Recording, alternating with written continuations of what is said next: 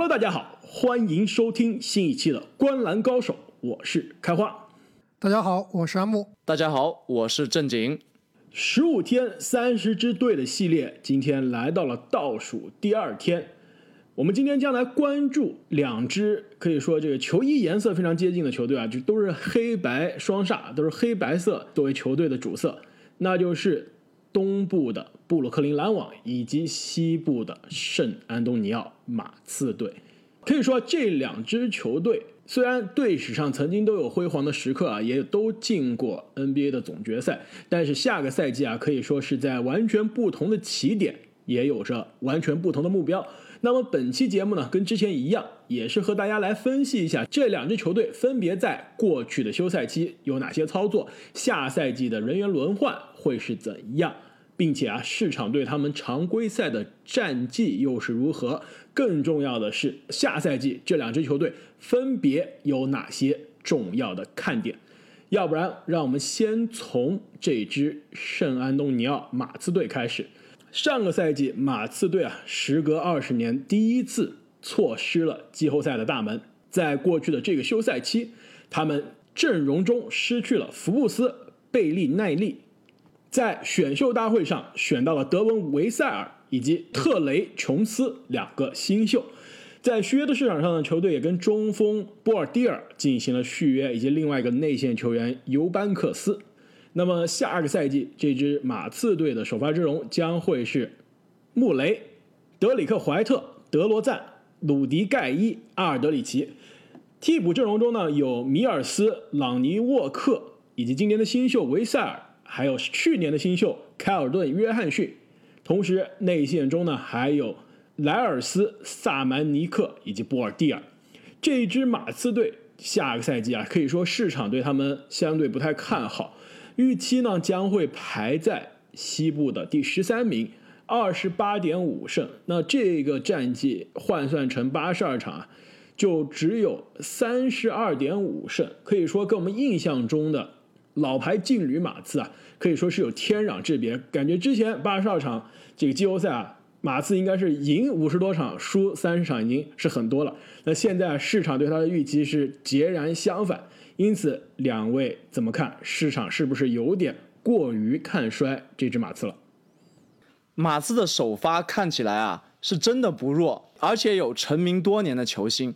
但上个赛季打完啊，他告诉我们，这些人凑在一起啊，好像还真不行。我甚至觉得市场有一些高估这支马刺队了。我预计啊，马刺下个赛季只能拿到二十五、二十六胜，但是排名可能。就是在西部的十三名左右，阿木你怎么看？我跟这里的观点基本一样啊。我这里给马刺的胜场数呢，也只有二十六胜，也是只能排到第十三、第十二这样一个位置。其实刚刚正经说这个马刺的首发看起来不弱，其实你看他的替补啊也不弱。就这支队伍啊，他的首发球星也有，这个替补呢深度也够深，特别是他这个侧翼啊二三号位，刚刚开花说了，这个首发应该是怀特和德罗赞。但其实怀特现在是有伤在身。通过季前赛来看呢，这个得分后卫这个位置啊，有好几个人都打过首发。德罗赞打过首发，朗尼沃克打过首发。这个新秀维塞尔打的也不错，其实感觉随时也做好了首发的准备了。没错，这个季前赛来看，维塞尔上场的时间也是相当够的，而且发挥也是很不错，完全不像一个稚嫩的新秀。所以如果等怀特回来以后啊，这个马刺队的二号位、三号位，甚至四号位，因为我们知道这个德罗赞其实他。上个赛季有打过四号位，而且这个球队去年的新秀凯尔顿·约翰逊，这个在气泡中真实命中率一度排到全联盟第一的这个球员啊，今年的这个季前赛也是因伤没有打，回来依然也会占据侧翼的一个位置。说到马刺的这些球员啊，还真的不能小看。其实小莫利、怀特之前的赛季都有过非常亮眼的发挥，然后上个赛季的朗尼沃克。其实是让人眼前一亮。那这个新的赛季又有维塞尔，所以正像阿木所说啊，这个侧翼的深度是真的有的。但是如果我看马刺的这个战绩啊，我还是觉得市场对他们有所高估了。市场觉得他们能赢二十八点五场，我觉得他们最多赢二十六场左右。西部第十三呢，我觉得这个预期也是恰到好处。毕竟这支马刺现在看上去啊，阵容是非常的齐整，而且甚至比有可能排在他们前面的球队啊，看上去还更有经验。毕竟是由德罗赞、阿尔德里奇两个多届全明星的老将这个把持阵容。但事实上，我们也知道这两个人留在球队的时间应该并不多了，两个人都不是球队未来计划中的一部分。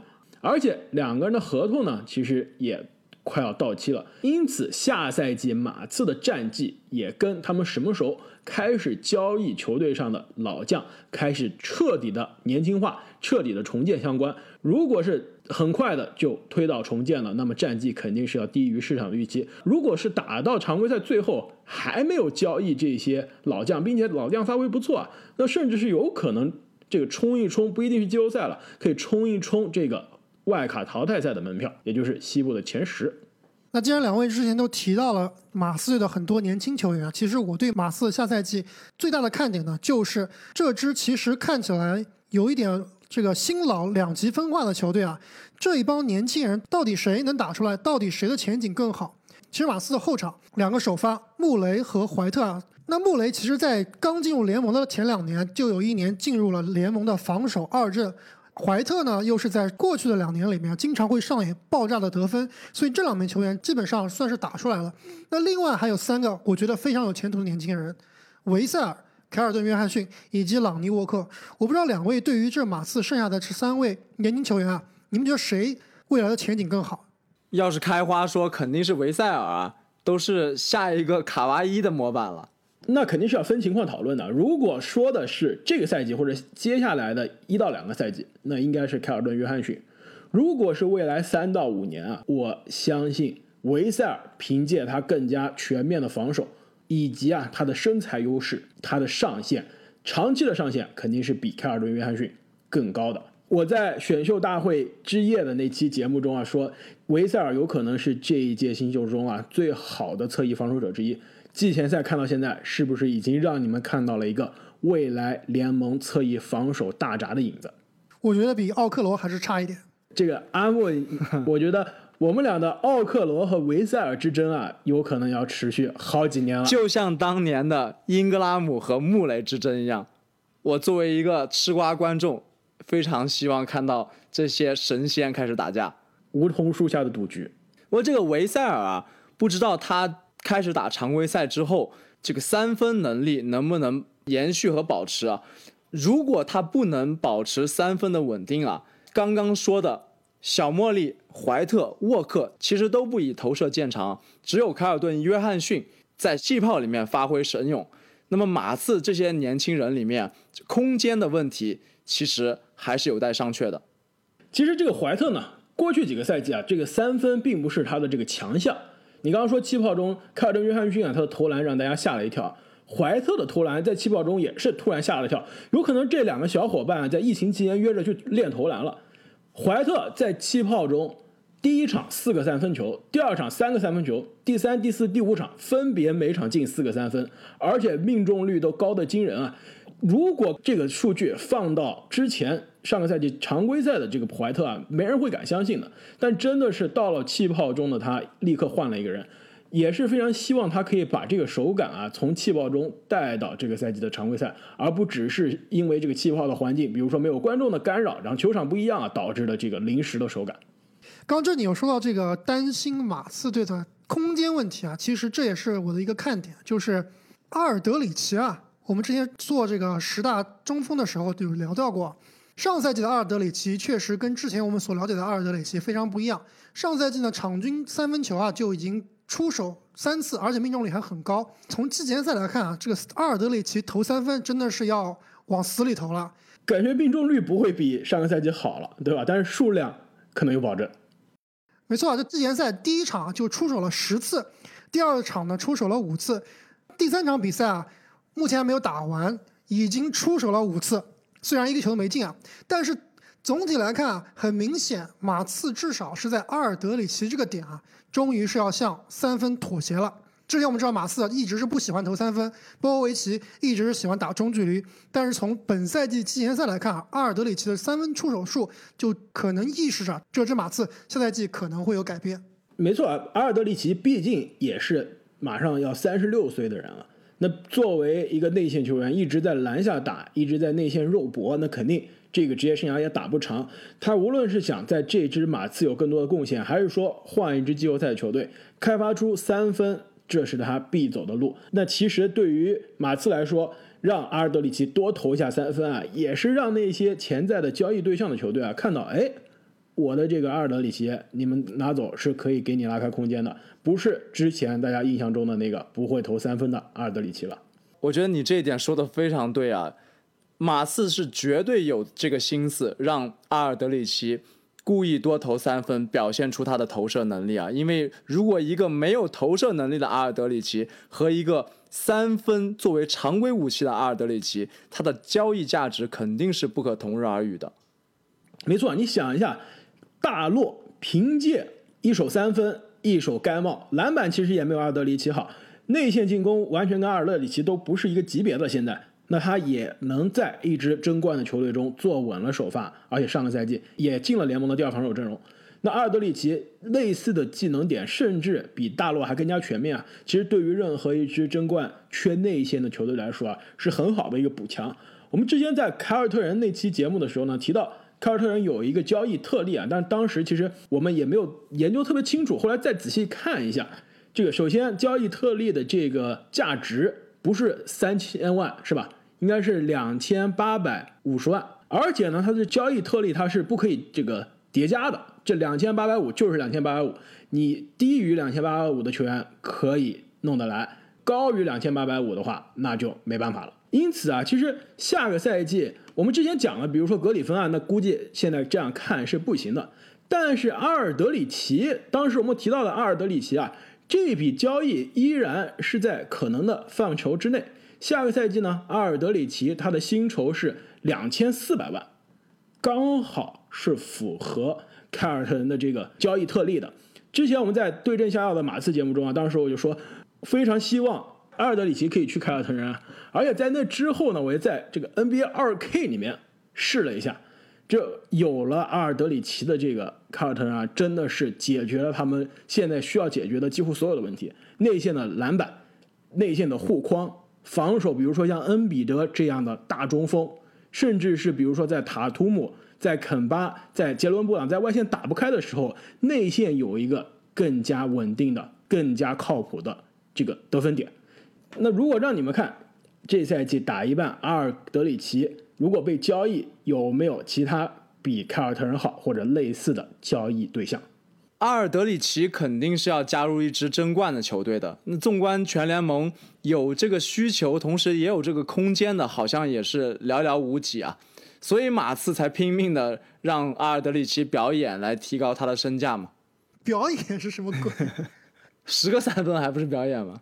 这个是不是表演啊？这个呃实在不好说。但的确，马刺交易阿尔德里奇的这个心是肯定有的。毕竟明年夏天这个球队是很难去续约他了。而且对于阿尔德里奇来说啊，他也值得去一个让他有争冠机会的球队。同样，德罗赞也是一样，现在三十一岁，两千七百万的这样一个合同。也是最后一年，对于其实交易阿尔德里奇来说啊，交易德罗赞可能是更难，毕竟他也想去一个这个季后赛的球队，但是没有几个季后赛的球队啊是缺一个侧翼的外线的持球进攻的人。那关于德罗赞另外一个看点就是，我在想他什么时候能换发型？我不知道你们有没有看他现在的发型啊？三十多岁的一个成年人啊，搞一个跟科比怀特一样的爆炸头，那真的太非主流了。阿木，你对黑人文化一无所知。阿木，我一直觉得我们三个中啊，这个正经是最喜欢关注球员发型的。基本上之前讲过这个怀特的发型，讲过夫尼耶的发型，讲过很多球员的发型。现在还讲过这个科尔安东尼的发型，没错。阿木，你现在也成为了这个洗剪吹一族的是吗？我对留爆炸头啊、留脏辫啊一点问题都没有。我是觉得德罗赞他那个发型现在留起来，就感觉是从来没有打理过一样，非常的毛躁。那是不是非常对得起他之前这个“垃圾兄弟”的这个外号？你看看洛瑞的发型多靠谱，是不是？其实说到这一点呢，我也是对德罗赞啊感觉有点惋惜。毕竟啊，之前跟洛瑞两个人作为垃圾兄弟在东部，你虽然赢不了球，常规赛打得还挺好看。然后两个人呢在一起也是非常的快乐。据说两个人在这个刚开始搭档的时候啊，前几个月完全是相互看不顺眼，后来感情越来越好。当时猛龙啊交易走德罗赞，也导致洛瑞一度是跟管理层啊闹得很僵。但是呢，分手一年之后，洛瑞垃圾兄弟中的一个，而且当时可能还不如德罗赞的人啊，已经拿到了人生的第一个总冠军戒指。但是德罗赞啊却在联盟的另一端离季后赛越来越远。因此啊，其实。对于这只马刺的看点，一方面我们是希望看他的阵容的年轻化，就比如我们刚刚聊了那么多侧翼的后场的年轻人啊，前场的这个莱尔斯、波尔蒂尔，甚至另外一个这个上赛季的新秀，联盟中的第二厉害的卢卡，对吧？卢卡萨曼尼克其实都是有值得上场的时间，而且也也都是有足够的上限让大家期待。另外一方面呢，我们也是希望这两个老将，包括鲁迪盖伊和米尔斯啊，这四个老将。都可以去一支争冠的球队，让职业生涯在最后有机会再添上关键的一笔。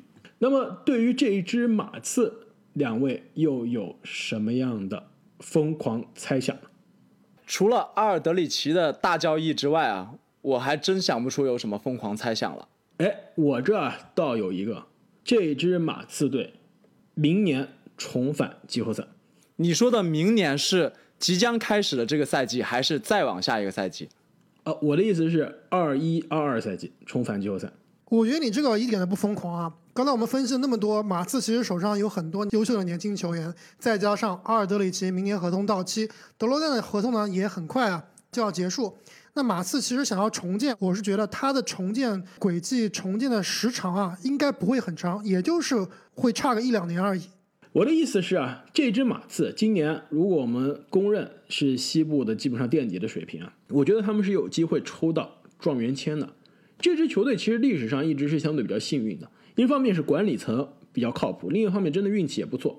就比如说九十年代有大卫罗宾逊这样 MVP 级别的球员，罗宾逊受伤了之后，立刻就能抽到状元签，抽到下一个统治联盟的 MVP。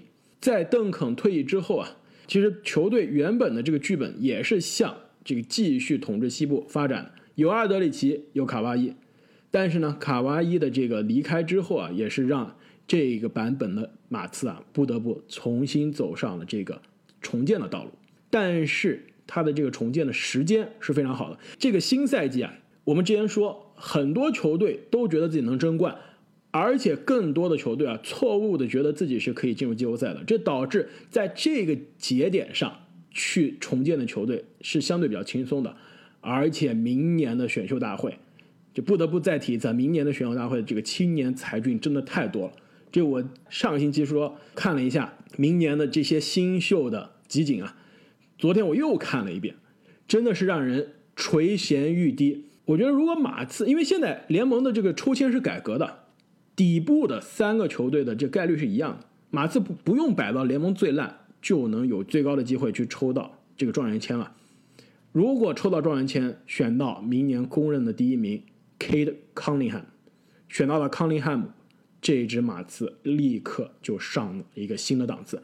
如果还没有看过这个天才高中生康宁汉姆的集锦啊，各位球迷一定要去看一下，这位高个子的控卫啊，应该是未来。改变联盟的人，其实上次做完节目啊，我也是稍微看了一下二零二一年的这届新秀啊，我倒没有觉得有特别多的球员让我眼前一亮，但是确实康宁汉姆真的是有一种天之骄子的感觉，确实跟别的球员非常不一样。但其他球员确实很不错，但是没有让我看到 Zion 看到莫兰特这样的水平。毕竟啊，你看的集锦也是他们高中的集锦，他们现在。还都没有进入大学啊，就大多数的人还都没有进入大学啊。再看一年大学的集锦，比而且有两个顶级的新秀，现在是选择直接跳过大学，直接进入 NBA 的发展联盟了。就是这 Jalen Green 和 Jonathan Kaminga 两个人是现在决定是直接加入这个发展联盟的。其实他们发展的轨迹啊也是非常有意思，有可能为未来的这个年轻才俊进入 NBA 开辟一条新的道路。聊了关于下个赛季选秀的这个疯狂猜想啊，两位对于圣安东尼奥这个城市有什么样的印象呢？圣安东尼奥我还真去过一次啊，它其实和我们对整个德州这种粗犷的印象不太一样啊。圣安东尼奥，尤其是它的市中心，还是非常漂亮的。整个市区有一条圣安东尼奥河穿梭环绕着整个市区。德州威尼斯是吗？对，有德州威尼斯。你听的是德州威尼斯，为什么我之前听的它是叫做美国周庄呢？是美国的水乡。据说就是这个河啊，在城中蜿蜒这个环绕，是吧？然后两边河边呢，还有一些人行步道，还有一些酒家，还有一些喝茶的。呃，喝茶的好像就不对了，有些咖啡馆，然后有些饭店，是吧？正经我没去过，正经是是这个样子吗？没错，我理解是对的。你坐的船可以沿着河一路看风景。累了呢，还可以停下来到就到岸边的咖啡厅、餐厅坐着吃东西，确实是有点周庄的感觉。但是周庄这个名字，可能更为大家熟悉的是这个德州威尼斯的这种说法。这个正经你说的让我有点期待了，希望这疫情之后啊，可以去这个周庄看一看。聊完马刺之后，再让我们来看一下离我们可能是最近的球队。我知道啊，应该是阿木下个赛季最期待的球队。我们已经聊了联盟现在将近三十支球队了，终于聊到这支球队，这阿木可能已经憋了很久了，那就是布鲁克林篮网。过去的这个休赛期呢，其实篮网的阵容变化并不是特别大，获得了布鲁斯布朗、沙梅特、杰夫格林，失去了上个赛季的球队的更衣室老大坦普尔以及穆萨，同时。跟球队关键的射手乔哈里斯进行了续约。下个赛季这支篮网的首发呢，现在预计应该是欧文、哈里斯、勒维尔、杜兰特以及小乔丹。其实这个小乔丹到底是首发还是这个阿伦首发？啊我觉得现在。还不是百分之百的确定。上个赛季的这个，我觉得挺确定了，应该就是小乔丹首发。但是谁打的时间比较长，这个是不确定的。对，我觉得准确的说是谁是真正的主力中锋，可能不确定，因为感觉小团体啊，还是希望这个老将小乔丹是可以首发的。肯定要给大哥一个面子嘛，对吧？没错。但说实话，阿伦在这个节骨眼上肯定是比这个年纪的小乔丹是一个更好的中锋了。板凳上呢，除了这个阿伦之外呢，还有杰夫格林。普林斯、沙梅特以及丁威迪，其实球队另外一个中锋啊，也是去年的新秀，这个克拉克斯顿。如果啊，真的是小乔丹和阿伦中有一个人被交易走了，其实克拉克斯顿啊有可能上位，而且其实他是我未来啊在联盟两到三年非常看好的年轻内线之一，大家可以关注一下。那么下个赛季的篮网呢？市场的预期也是水涨船高。随着两个巨星的伤愈复出，市场认为篮网可以冲击这个东部前三的位置。常规赛呢，四十五点五胜，换算成八十二场的话，就是将近五十二胜的球队，也是跟我们印象中一支这个联盟在分区顶尖的第一或者第二档次的球队啊，非常接近。两位对此怎么看？那其实之前的节目我也有提到过啊，篮网在我这里就是东部第二的水平，所以我给篮网下赛季的胜场数呢加到了四十八场，超过凯尔特人，超过热火。你给雄鹿是多少场？我给雄鹿是五十胜场。因此，就是篮网在你那边其实是比雄鹿稍微差一点，但是是很明显的比凯尔特人和热火更加优秀，是这个意思吗？没错，确实篮网的这个账面实力看起来非常豪华。不说他们一定能超过凯尔特人吧，我至少觉得他跟凯尔特人的战绩是同一个档次的，所以我也觉得市场有些低估这支篮网队了。我倒是觉得这个市场对于篮网的常规赛战绩预测的非常中肯，四十五或者四十六胜，恰到好处，东部第三名。我们现在说的是常规赛的战绩啊，并不是说东部下个赛季哪支球队最强。如果是一场比赛拉出来打，甚至是季后赛的七场大战啊，我觉得这支篮网甚至不比雄鹿差，甚至有可能是东部最强的球队。但是我们论的是七十二场的常规赛，你要考虑杜兰特的轮休，可能一场背靠背都不会打。你要考虑欧文是不是有可能，呃，不说他受伤吧，是不是有可能啊？球队会让他休息做复合管理。你也需要考虑啊，这支完全几乎是崭新的阵容，需要时间去磨合。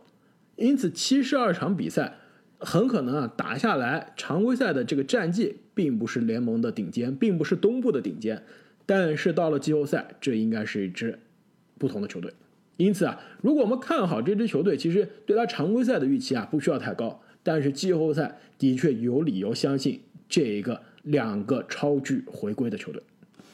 确实，我同意开花所说啊，呃，篮网的两名巨星其实都有伤病的隐患。但是从另一个角度啊，当我去看这支篮网的阵容的时候，你们有没有觉得这支篮网的主力和替补是综合攻击力最强的一支球队？就说明他们替补同样具有非常强的深度，尤其是在进攻端。我非常同意啊。其实我觉得，如果一支完整的、健康的篮网啊，他们的球队深度可能是联盟最深的。比湖人深吗？这个我就不同意了。之前我真的觉得比湖人还深啊，但是最近好像湖人又突然冒出来一个状元，状元最近好像特别厉害，关键的一笔。所以如果是如果这个塔克能够继续发挥现在的水平啊，那应该还是湖人更深。但是如果放在东部来看啊，我们之前说啊，这市场认为的东部前二的球队，雄鹿为了换霍勒迪牺牲了深度，其实深度真的并没有上个赛季好。凯尔特人。我们前几期刚聊过啊，这个深度差的让人有点害怕，特别是现在肯巴受伤的状态下，这个球队感觉首发也让人不是特别的放心。但是这支篮网啊，的确，如果真的所有人保持健康，很可能是东部首发和替补最均衡，而且是这个深度最优秀的球队之一。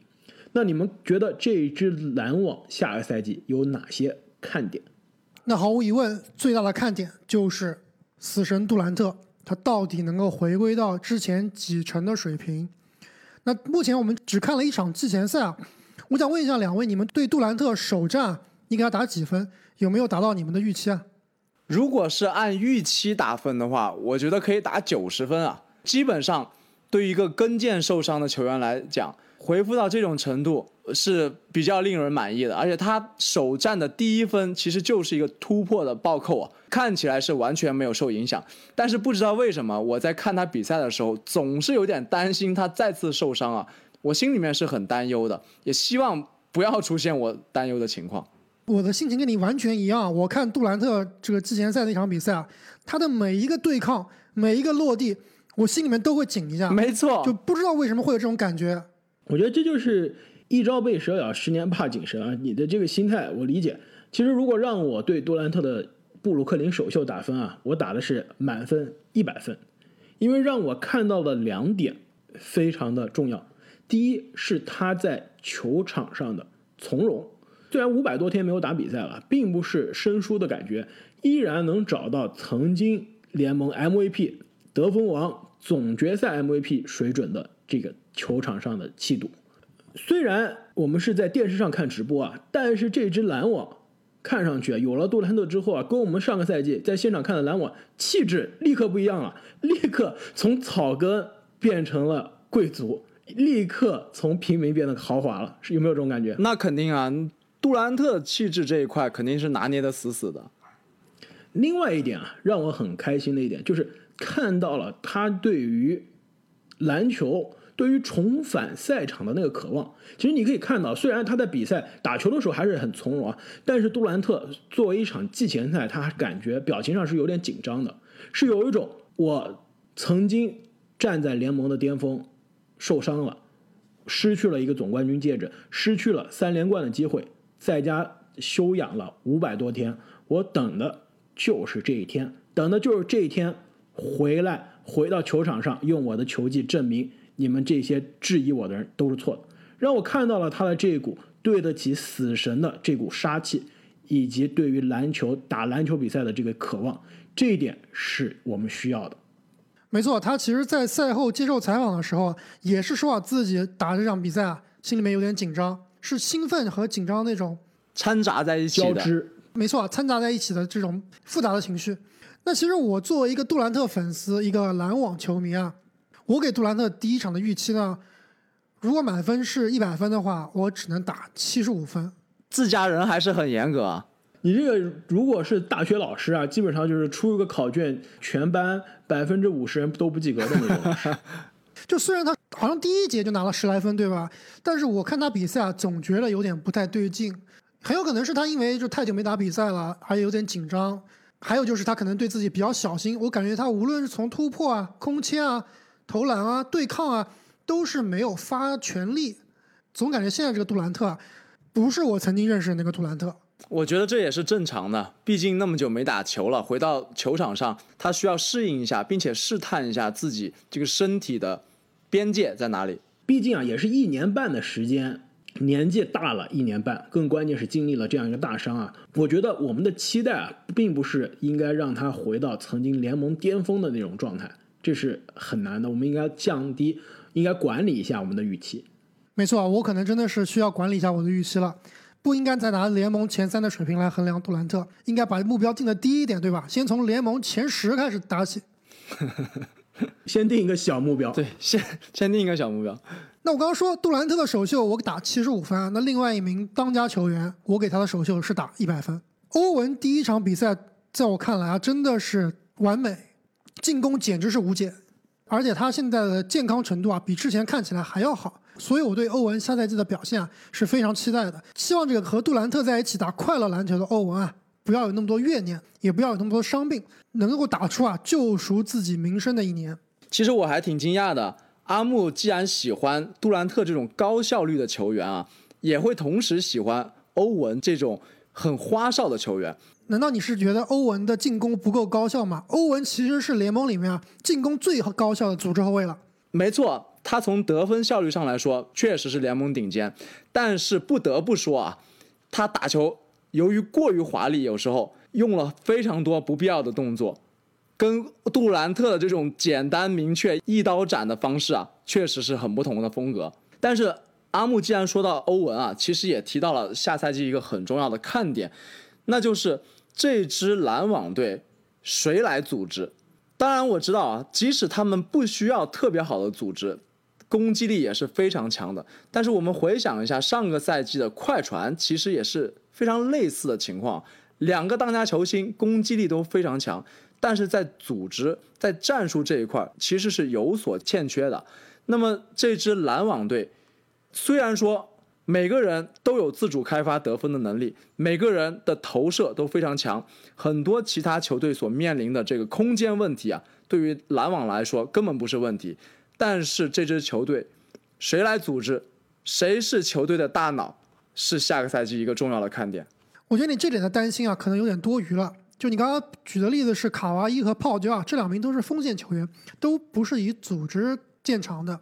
那其实欧文，我之前的节目也说过啊，最近几年他别的我不敢说有什么进步，他最大的进步呢就是对于大局观、对于传球啊是有长足的进步的。欧文实打实的组织后卫，我觉得他打组织是没有问题的。另外，你这个板凳上面的最佳第六人的有力竞争者丁威迪啊，也是一个组织好手。所以，相比于去年那支快船，我觉得篮网的问题并不在组织这方面。但是啊，说到篮网的问题，确实，我觉得篮网确实有个很大的问题，也是导致我之前在说篮网东部第二的时候啊，心里面还是稍稍有一点虚的。其实他们的最大问题就是他们的防守。我们看他的阵容啊，内线护框确实有小乔丹、有阿伦，应该问题不大。后卫线呢，欧文、丁威迪、沙梅特、勒维尔，专长都不是防守。虽然休赛期签了这个布鲁斯布朗，是一个还不错的防守球员，抢断魔王，但是他的这个上场时间，我觉得是应该由于后卫线的拥挤啊，应该是比较少的，能不能进轮换都有问题。没错啊，我感觉可能只有到季后赛啊，在那种研究对位的时候啊，才可能会重用他。另外就是锋线啊，杜兰特其实是一名最被低估的一个防守球员。其实我觉得他的巅峰时期啊，防守是可以进最佳防守阵容的。尤其是在勇士的最后一个赛季，在他受伤之前，他的防守在勇士内线薄弱，而且格林状态不好的时候，其实撑起了勇士的防守端。没错，但是我对他的担心呢，就是他这个跟腱撕裂这种大伤啊，我认为以他的打法，他受影响最大的不是投篮，不是突破，受影响最大的就是他的防守，就他的这个侧移速度啊，包括弹跳肯定是不如以前了。所以我觉得杜兰特下赛季啊，我是不指望他能够在防守端引领全队的。我觉得他能达到这个联盟平均水平以上啊就不错了。那另外的锋线呢，哈里斯、格林、普林斯也都不是这种实打实的防守专家。所以我觉得篮网这个球队啊，进攻确实像你们刚刚所说啊，可能是联盟最爆炸的，板凳和主力啊都很强，但是防守啊真的好像有点捉襟见肘。也是我最担心的一个问题。其实这也对应着我给篮网写的一个看点啊，就是这支篮网的目前的阵容进入到这个赛季会是他的季后赛阵容吗？我觉得并不会是啊。虽然现在看来詹姆斯哈登的这个交易，两个队可能是越走越远了。呃，如果不说这个哈登的交易啊，我觉得这支球队还是会有交易的空间的。一方面是这个刚刚阿木提到的防守的问题啊。另外一方面，其实这一支球队的这个需要球权的人实在还是有点多。这个问题我们之前在休赛期的时候也聊过很多次啊。球队中的丁威迪、勒维尔上个赛季打得非常好，是因为两个人都是有足够的控球权。但其实这两个人在欧文同时出场的时候啊，发挥都并不是那么出色，而且效率都变低了。其实这两个球员都不是一个适合打无球的球员。现在在一个球权。更加难分配的体系中啊，其实是很难恢复到之前上个赛季的这样一个状态的。因此，篮网的目标如果是夺冠，为何不考虑去交易一下手上的这些筹码，换来一些更加可以打无球、更加可以在防守上给球队啊有所贡献的球员？太豪华，这个动作太大的不说啊，就简单一点，甚至都不需要动用勒维尔和丁威迪的交易啊。雷霆的阿里扎现在估计是铁定下了决心，是不会去雷霆报道了。可能雷霆也跟他有了这样一个默契啊，就跟上个赛季灰熊的伊戈达拉一样。那其实篮网啊，现在缺的还真的就是一个能防三号位、能防防四号位、站在底角空位给他投一个三分能投进的这样一个防守的三 D 球员。篮网，我觉得啊，如果是我是篮网的管理层啊，我肯定会考虑想办法把阿里扎这样的球员弄到球队的阵容中。这个聊完了篮网的看点，两位对于下个赛季的篮网啊有没有什么疯狂的猜想？阿木要不要说一下这个杜兰特总决赛 MVP 有没有可能？这还真的有可能啊，但是不够疯狂，所以你没有说是吧？对，一个一是不够疯狂，另外一点就是我觉得欧文的总决赛 MVP 的概率也挺大的。那我再换一个，可能更不疯狂了，丁威迪最佳第六人。这个有点难。今年的最佳第六人的争夺啊是非常激烈的。如果勒维尔走的话，我觉得丁威迪是希望更大。但是勒维尔跟丁威迪啊两个球员稍微有一点点重了。其实我倒是挺看好丁威迪冲击一下这个最佳第六人的。如果球队能找到能给他一个适合的这样的角色和机会，那么我们之前每一期过去几期啊都有这个城市印象系列。对于可能我们最熟悉的这个 NBA 城市。这个 NBA 球队，两位有什么分想分享的吗？其实对于我来说啊，我最想说的就是，我非常想回到布鲁克林篮网的球场啊去看球。之前一期啊，我说这个我在 NBA 四个球场看过球。然后录完那期节目之后呢，阿木这个鄙视了我说这个这个四个太少了。我的确可能这个去过球场的这个数量也不是特别多，但是的确，如果是论一个球场的熟悉程度，那我估计我对于这个布鲁克林篮网的主场真的是熟悉到不能再熟悉了。从二零一四年到现在，每一年都在篮网的主场看了很多场球，而且我最想念也是最期待的呀，还是能去篮网的主场看一下季后赛。上一次。在篮网看季后赛，虽然一九年是进了季后赛，但是没有机会去看一五年的首轮第四场。当时啊，我是在场边看的篮网打老鹰的季后赛。当时老鹰联盟常规赛战绩第一，四大全明星啊。但是到了篮网这第三场输给了篮网，第四场一度领先啊，篮网第四节大比分逆转，拖进加时。德隆威廉姆斯，这个我估计很多球迷都已经忘了这个球员了。曾经的这联盟第一、第二空位啊，德隆威廉姆斯全场进了七个三分球，包括是加时赛的打板三分，最后三十五分创造了职业生涯最高的纪录，赢得了这场比赛，总比分扳成了二比二。虽然我在篮网的主场看了很多场球啊，比如这个吉米巴特勒刚去这个七六人的那一场三分球绝杀篮网那场比赛，我就在现场，但是没有一场常规赛可以说气氛啊有季后赛来的那么的热烈。因此啊，其实因为疫情的原因，很有可能我们这个去现场看季后赛的梦想有可能要破灭了。但是真的是非常希望有机会可以早日的这个让球迷啊回到 NBA 的赛场。其实我在篮网有一场常规赛，倒是印象非常深刻，那就是科比退役的那一年的巡回演出，那也是我最后一次亲眼见科比啊。当时我还专门带了一个望远镜，在篮网的主场盯着科比看。对，我记得那时候这个科比巡回演出的球票都非常的贵，哪怕你就是不得不用望远镜看的这个飞机票是吧？坐的最顶端的飞机票也被炒到了天价。我觉得这个认识这个正经这么多年，他邀请我去做，我没做，拒绝之后后悔的事情啊，最后悔的就是这一件了。那一天是因为我要加班，拒绝了这个正经的邀请啊。现在想想真的是太后悔了，没有在科比的最后一个赛季啊，再去看一眼他最后的。最后之舞。那其实我看篮网的比赛也是挺多的，但是如果要我说，我印象最深的看篮网的比赛啊，应该就是上个赛季的一场比赛。开花，你是见过德隆拿过这个季后赛最高分的比赛，正经是见过科比的最后一场比赛，我是见过文斯卡特在篮网的最后一场比赛。不是阿木那场比赛，我我就坐在你身边，我那说明我也见到那场比赛了。哦，那场比是吗？你也去了吗？那场比赛我好像一直在关注卡特，并没有看到旁边还有你啊。阿莫，你真的太残忍了！你你跟卡特最后击掌的那张照片和那个视频还是我帮你拍的，那看样子我需要把它删掉了。刚刚看完你说你在这个篮网主场看了很多年，从二零一四年就开始看起，但是我告诉你啊，我看的比你更早。我是曾经看过这个新泽西篮网的，就是当时的这个 Izot Center。其实说到新泽西篮网啊。这个我这边又有个 NBA 冷知识了，这真的是考古知识啊！我问你们，你们知道这个新泽西篮网曾经一度有可能改名成什么名字吗？在九十年代的时候，在九十年代的时候啊，这个篮网的他们的球队的老板呢，其实是七个人。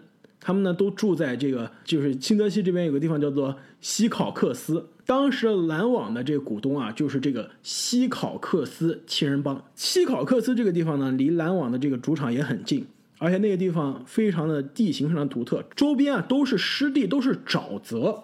因此呢，他们就想，我们要选一个有当地环境特色的，他们就把篮网啊曾经一度改名，而且 logo 都设计好了，叫做 New Jersey Swamp Dragons。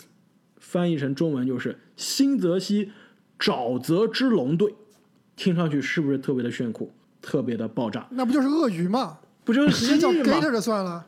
都不不是，但是它的吉祥物啊，你看上去啊，就真的像是一个卡通版的那种，这个勇士斗恶龙中的那种恶龙，然后顶着一个篮球在那儿转，非常的可爱。也是非常的有特色，非常的疯狂。其实听上去真的是特别的离奇啊！而且它 logo 的设计也很有九十年代的那种风格，有颜色非常有时代感。而且其实当时的这些篮网有很多历史，我们以后有机会说。就比如说透露一个，以后有机会再跟大家说这一段历史。就是你们知道科沃尔是篮网在二零零三年选的吗？在二零零三年选秀大会，篮网选到科沃尔之后啊，在那个夏天把他交易走了。你知道换来了什么吗？我们说啊，波金吉斯被尼克斯交易走，换来了电视机，但这个电视机不是真的电视机啊，因为它是 DSG，对，换来这个球员的缩写是 DSG，是电视机，大家叫它电视机。科沃尔是真的被换走了，换来了一台打印机，而且这个打印机不是一个球员的名字叫打印机，是真的一台打印机。各位球迷朋友，想要知道这段故事、这段历史，篮网的黑历史是怎么样的？我们以后有机会跟大家慢慢说。其实对于我们的这个城市印象系列啊，对于布鲁克林，我觉得我们能说的是最多的，但是也是因为最熟悉，感觉不知道从何说起了。而且其实我们也是有足够的机会跟大家分享一些篮球之外的对于 NBA、对于这个 NBA 城市生活的一些心得。如果大家喜欢我们这些内容的话，也请大家在留言中告诉我们。那么再次感谢各位球迷对我们节目的支持，我们。十五天三十支球队的系列啊，现在走到倒数第二期了，一路走来也是非常感激有各位球迷的陪伴。最后也是希望大家可以给我们的节目打一个五星的好评，并且分享给身边的朋友们，这是对我们节目最大的支持。谢谢大家。那我们本期节目就到这里，我们下期再见。再见，再见。